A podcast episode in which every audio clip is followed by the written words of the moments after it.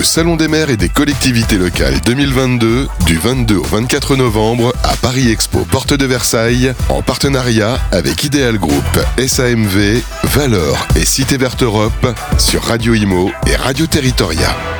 Berthilde Foss, bonjour. Bonjour. Vous êtes directeur général d'Auxilia, qui fait partie du groupe SOS. Alors pouvez-vous euh, nous parler, nous présenter le groupe SOS et puis donc euh, bah, ces entités euh, dont Auxilia? Bien sûr, alors le groupe SOS c'est un groupe de l'économie sociale et solidaire. qui est un leader de l'ESS en Europe avec environ 23 000 salariés. Et au sein de ce groupe, il y a plusieurs activités. il s'occupe en général de façon large des publics vulnérables. Euh, C'est-à-dire Alors, le, groupe SOS est né comme euh, un groupe qui a combattu toutes les formes d'exclusion.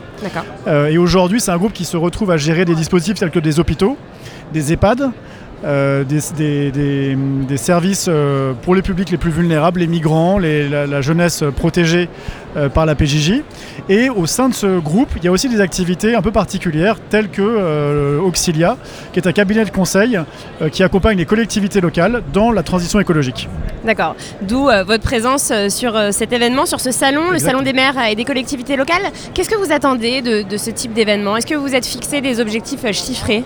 Alors, pas du tout. Euh, ni en termes de contact ou de, lead, comme on pourrait dire. Nous, ce qui nous intéresse davantage, c'est de comprendre euh, dans les échanges qu'on a, et notamment avec les élus qui viennent euh, participer au salon, qui viennent avec qui on discute, c'est de comprendre un peu quels sont leurs besoins aujourd'hui spécifiques. On sait que c'est une période qui est marquée par beaucoup de crises, beaucoup de changements, et du coup, c'est hyper important pour nous de prendre, d'écouter, de sentir ce que les élus, notamment les maires, ressentent comme priorité pour leur action publique à venir. Et alors justement, euh, en ce moment, vous l'avez dit, hein, c'est une période euh, très euh, compliquée, hein. la crise énergétique, l'inflation, la transition écologique.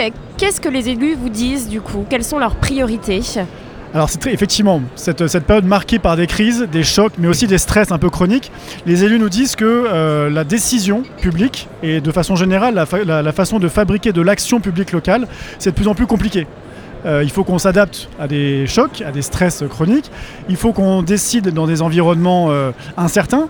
Et en plus, les choses qui aujourd'hui intéressent les concitoyens, c'est-à-dire le système alimentaire, la façon dont l'énergie euh, est produite, où elle peut manquer, l'économie, sont des systèmes assez complexes et très interdépendants. Et donc les élus aujourd'hui, me semble-t-il, sont en face d'une situation où ils se disent j'ai besoin de renouveler la façon dont je, fabrique ma ville, dont je fabrique de l'action publique locale.